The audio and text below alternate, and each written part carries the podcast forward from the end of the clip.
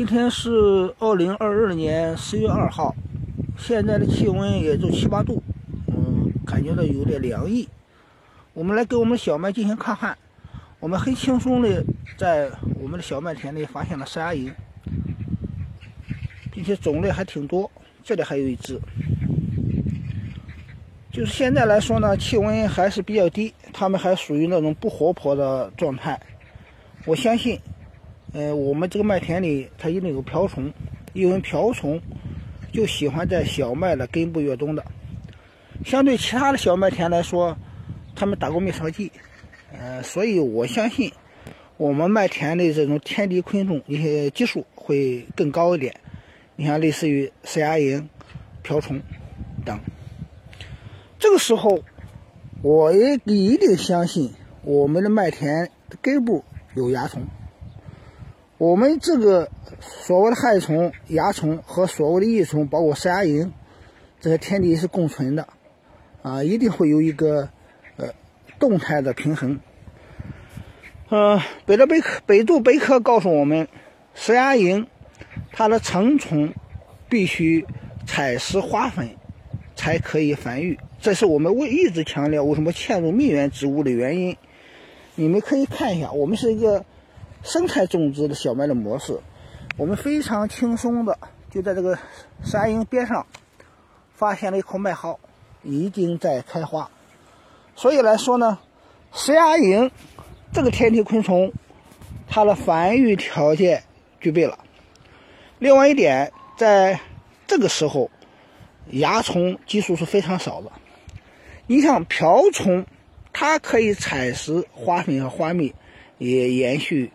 它的生存生存，所以我们这一个就是类似于与草共舞，有意识的在麦田当中留一点杂草，特别是麦蒿，作为蜜源植物来说，就可以达到促进利用生物多样性，达到生态平衡的目的。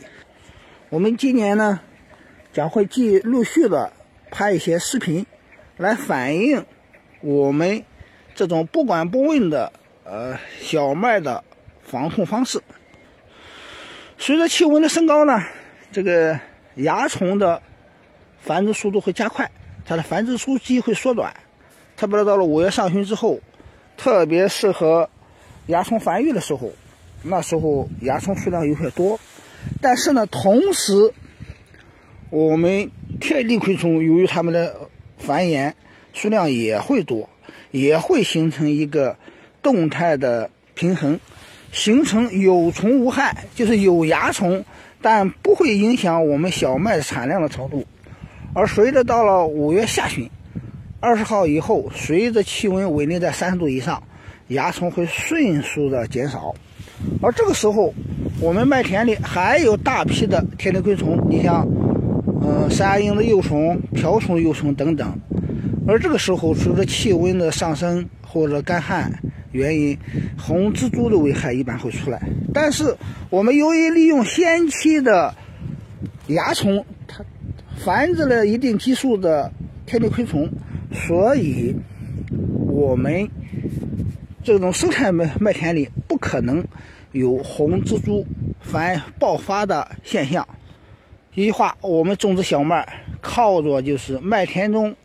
夹杂的这种野草、麦蒿，来来提供蜜源植物，促进天敌昆虫的繁育，从而控制蚜虫的危害。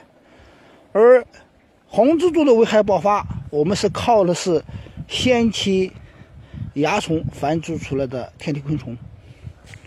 自然界就是那么简单而神奇。呃，它们是动态平衡的，一环扣着一环的，所以我们种植小麦也八九年了，我们从来没防过所谓的虫害，从来没有任何的虫害。